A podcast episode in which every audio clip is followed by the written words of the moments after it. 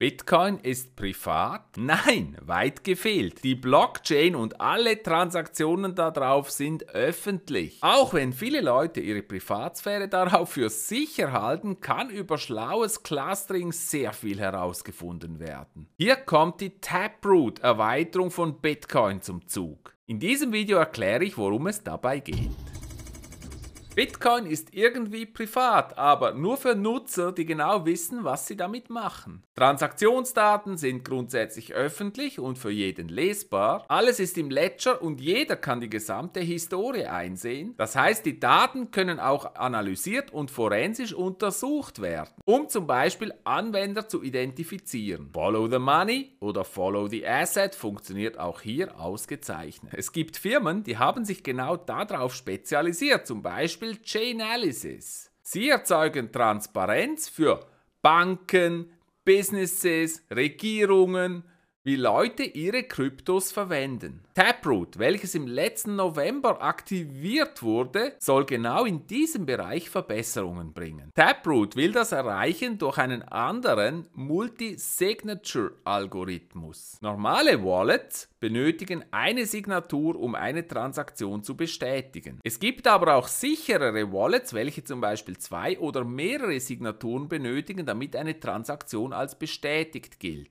Heute kann man diese Transaktionen auf der Blockchain unterscheiden und das soll künftig nicht mehr möglich sein, sondern jede Transaktion soll so aussehen wie jede andere. Taproot-Adressen werden neu die Schnorr-Signaturen, könnt ihr gerne googeln, wie die genau funktionieren, wenn ihr es ganz im technischen Detail wissen wollt, werden diese Schnorr-Signaturen verwenden, statt die bisherigen Bitcoin-Signaturen, welche auf dem Elliptic Curve Digital Signature Algorithm, also ECDSA, basieren.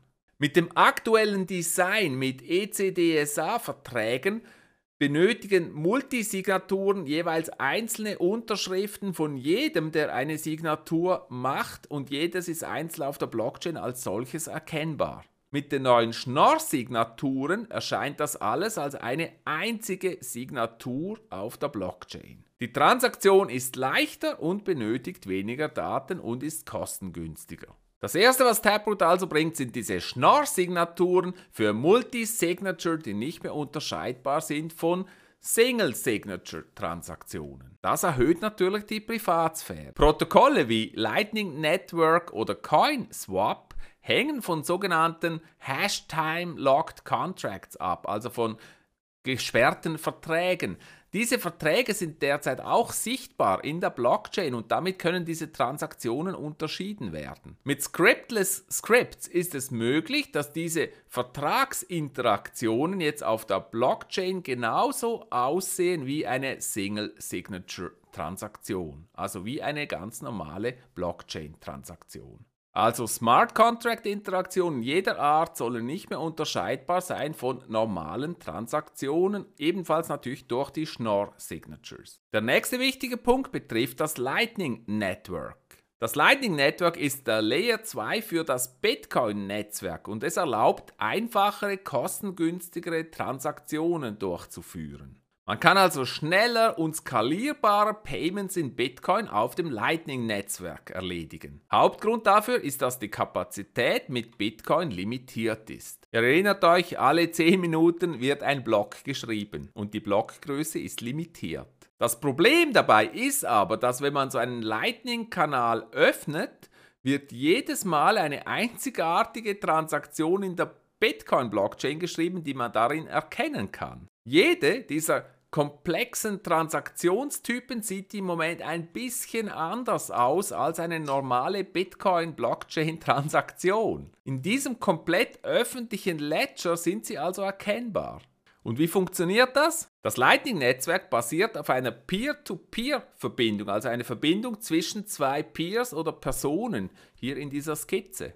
Das heißt, die zwei Personen müssen einen Zahlungskanal haben, damit sie eine Zahlung ausführen können. Wenn sie keine direkte Verbindung haben, dann wird die Zahlung durch verschiedene Peers durchgeroutet. Bisher wird dort ein Hash der Transaktion auf jedem Sprung mitgegeben, wodurch die Transaktion nachvollziehbar ist. Neu soll dieser Hashwert bei jedem Sprung von Peer-to-Peer -Peer verändert werden, damit die Transaktion nicht mehr so einfach nachvollziehbar ist. Außerdem erhofft man sich auch hier, dass die Schnorr-Signaturen die Skalierbarkeit des Lightning-Netzwerks deutlich verbessern werden. Jetzt denkt ihr sicher, ja, das ist ja eine super Sache, dann wird das ja alles noch viel sicherer, die Privatsphäre besser geschützt, aber nicht zu früh freuen. Die schlechte Nachricht ist nämlich, dass diese nicht mehr unterscheidbaren Transaktionen nicht einfach plötzlich da sind, sobald Taproot aktiviert wurde. Diese Taproot-Transaktionen, die sind zwar jetzt möglich, aber es gibt noch viel zu tun. Die meisten Wallets,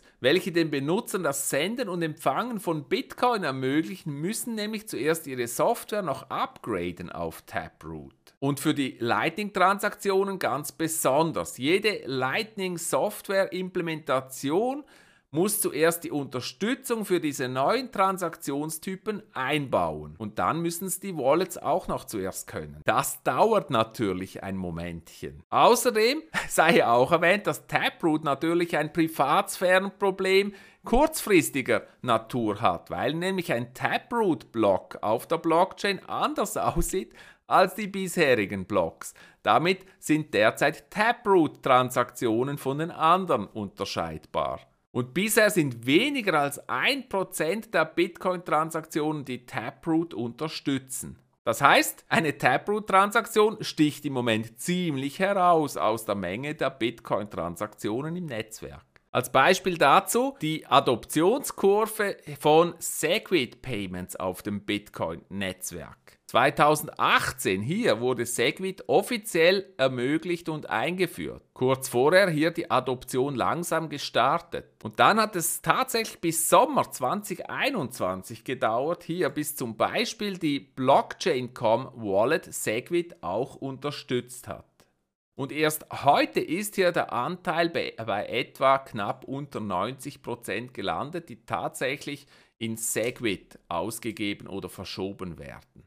Also doch immerhin drei bis vier Jahre, bis dieser neue Standard so richtig Fuß gefasst hat in den Anwendungen. Zusammenfassend kann man also sagen, dass Taproot sehr wohl eine Verbesserung der Privatsphäre bringen wird, weil die verschiedenen Transaktionstypen nicht mehr so einfach voneinander zu unterscheiden sein werden. Das wird vor allem erreicht durch den neuen Multisignaturmechanismus der Schnorr-Signaturen, was sich auch auf das Lightning-Netzwerk und dessen Privatsphäre auswirken wird. Aber bis es tatsächlich greift, da wird es wohl noch ein bisschen dauern. Ja, das ist sehr spannend. Was meinst du zu diesem Taproot-Upgrade von Bitcoin? War das tatsächlich notwendig? Bringt das was? Was ist deine Meinung dazu? Ich bin sehr gespannt auf deine Kommentare. Und nicht vergessen, abonniere meinen YouTube-Kanal, damit du auch in Zukunft keine interessante Folge verpasst.